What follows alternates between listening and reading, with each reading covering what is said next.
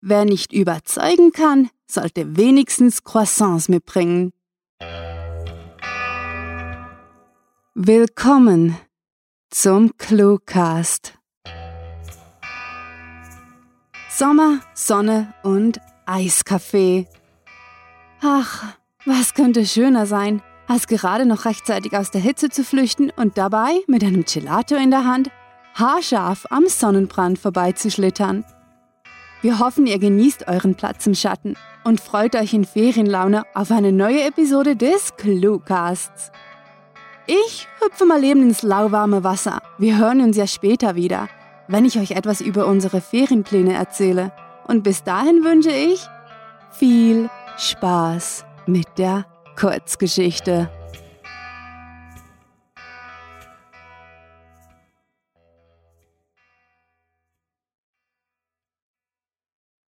Weißes Rauschen Die etwas heruntergekommene Küche in dem alten Häuschen, in welchem Mark wohnte, war kaum beleuchtet, als er in der Nacht hineintrat, um sich etwas aus dem Kühlschrank zu kramen.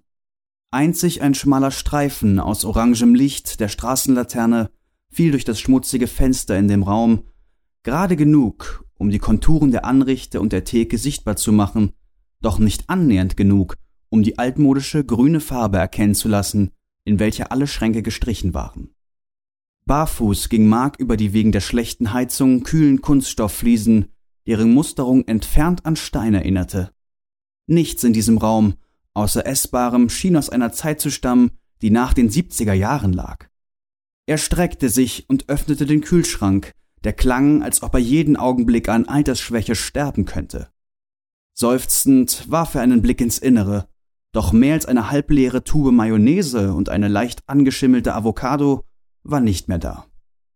Er griff nach der Frucht und trat dann zu dem Fenster mit der dünnen Verglasung, das den Blick auf den verwilderten Vorgarten preisgab. Überall lag der Schnee, der in dicken Flocken zu Boden fiel und dabei eine wunderbare Stille mit sich brachte, während er im Laternenlicht aussah wie tausend kleine Blitze, die viel zu langsam gegen den Boden zuckten.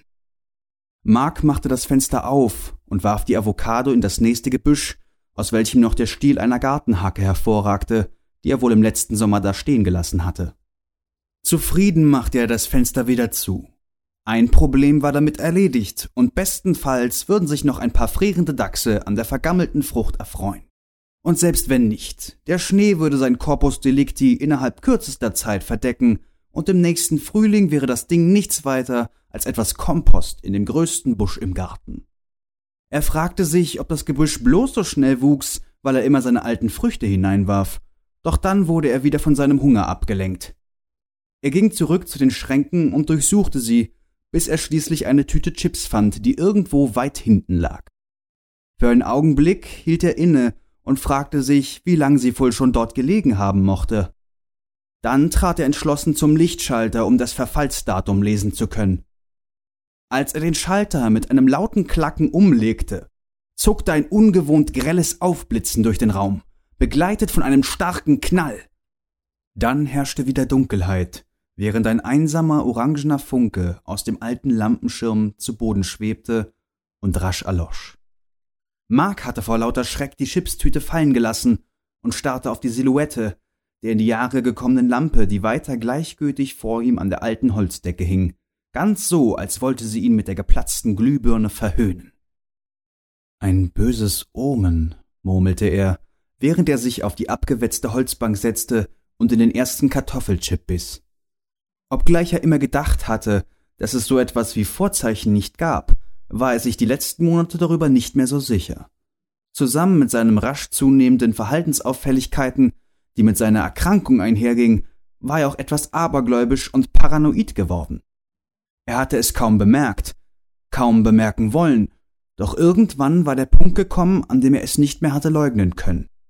Trotzdem hatte er nichts dagegen unternommen und sich stattdessen selbst bemitleidet, war tiefer und immer tiefer gestürzt, bis er schließlich da angelangt war, wo er nun bereits seit einiger Zeit war, am absoluten Tiefpunkt, wie er glaubte.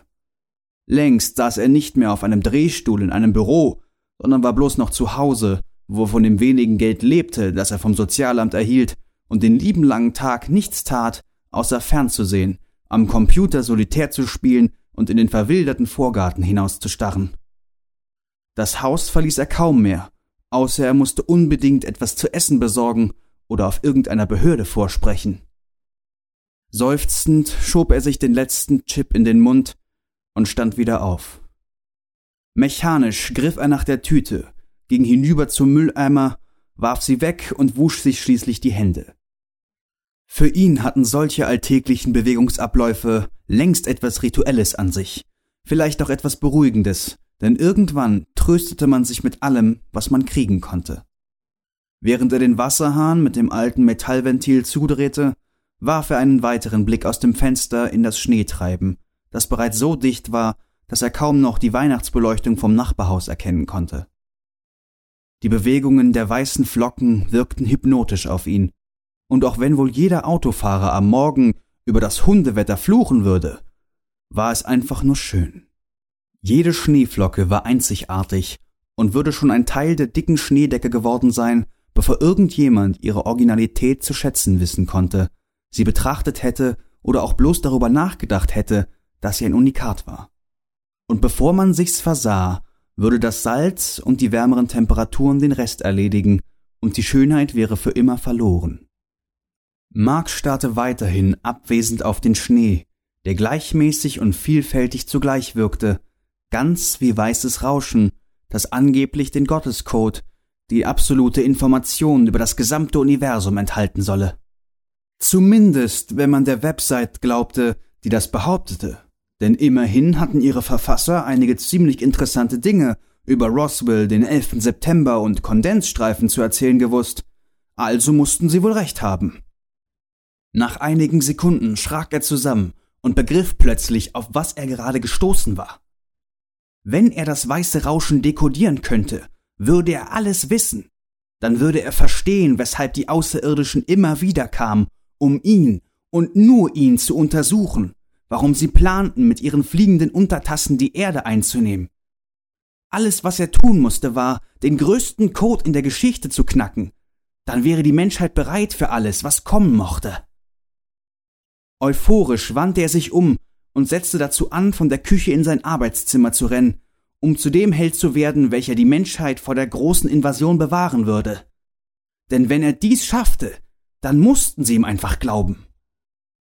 Mark hielt noch mal kurz inne und warf einen Blick in die Küche, denn auch wenn er nun motiviert war, der Hunger hatte ihn noch immer fest im Griff. Das war Weißes Rauschen, geschrieben von Sarah.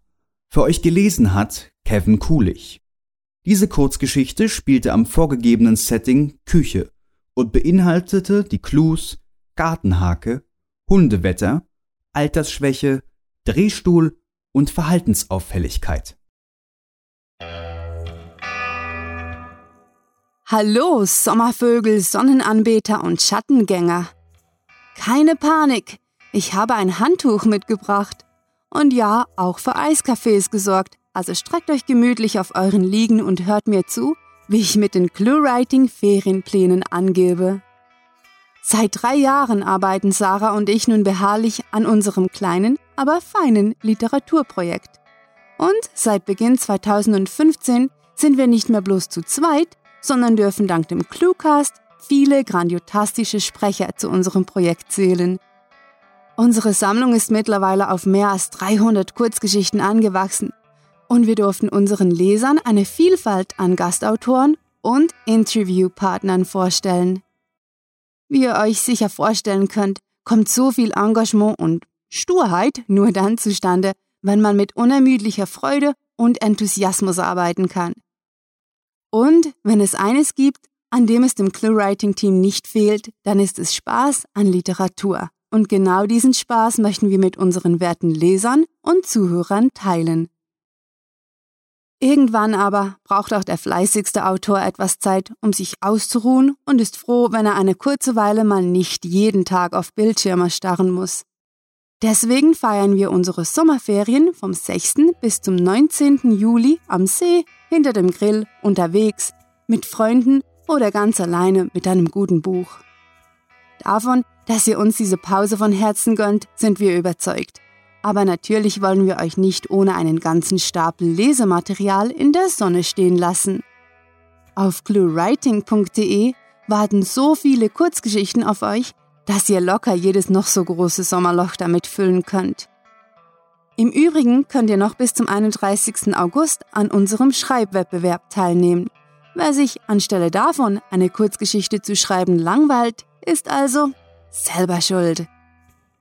Solltet ihr uns trotz alledem ein klein wenig vermissen, könnt ihr jetzt schon mit tränenden Daumen auf den 19. Juli warten, denn dann kommen wir, hoffentlich ausgeruht und voller Energie, wieder zurück auf die Podcast-Bühne. Und zwar mit einem Paukenschlag. Zum Auftakt der zweiten Staffel des Cluecasts gibt es nämlich ein mehrteiliges Special auf die Ohren. Aber mehr sei an dieser Stelle noch nicht verraten. Ohne etwas Neugier und Geheimniskrämerei wollen wir den Sommer nicht ziehen lassen. Nun zu denen, die euch und uns Geschichten vorlesen und ohne die der Cluecast gar nicht erst möglich wäre. Auf hörtalk.de haben wir sie gefunden und freuen uns bei jedem Wetter über Ihren Einsatz und Ihre fantastischen Stimmen. Liebe Cluecast-Sprecher, die Cluewriter wünschen euch einen megalotastischen Sommer, gute Erholung und viele Abenteuer. Für unsere Zuhörer gilt, besucht diese Helden des Cluecasts auch auf ihren Seiten und vergesst nicht, dem Echo ihrer Stimmen zu folgen. So nah sind wir den Ferien schon, dass wir die Faulheit förmlich riechen können.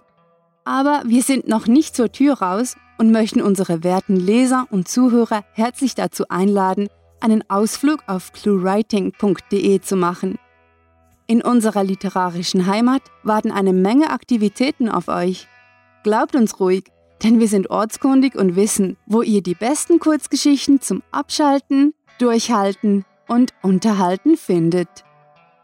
Unseren Sommer teilen wir übrigens auch ganz traditionell auf den sozialen Medien. Wer also mit uns baden, reisen und im Schatten liegen möchte, sollte unbedingt auf Facebook, Twitter, Google Tumblr oder Bloglovin vorbeisehen. Dort gibt es neben unseren alltäglichen Weltherrschaftsplänen auch kunterbuntes aus dem Autorenleben. Also, shared, liked, abonniert und kommentiert uns durch die warmen Monate, sodass wir mit der Sonne um die Wette strahlen können. Etwas fehlt noch, bevor ich es mir auf dem Balkon zwischen Gestrüpp und Blumen bequem machen kann. Mit fantastiliardischem Dank fürs Zuhören und sonnigen Wünschen. Eure Cluecaster.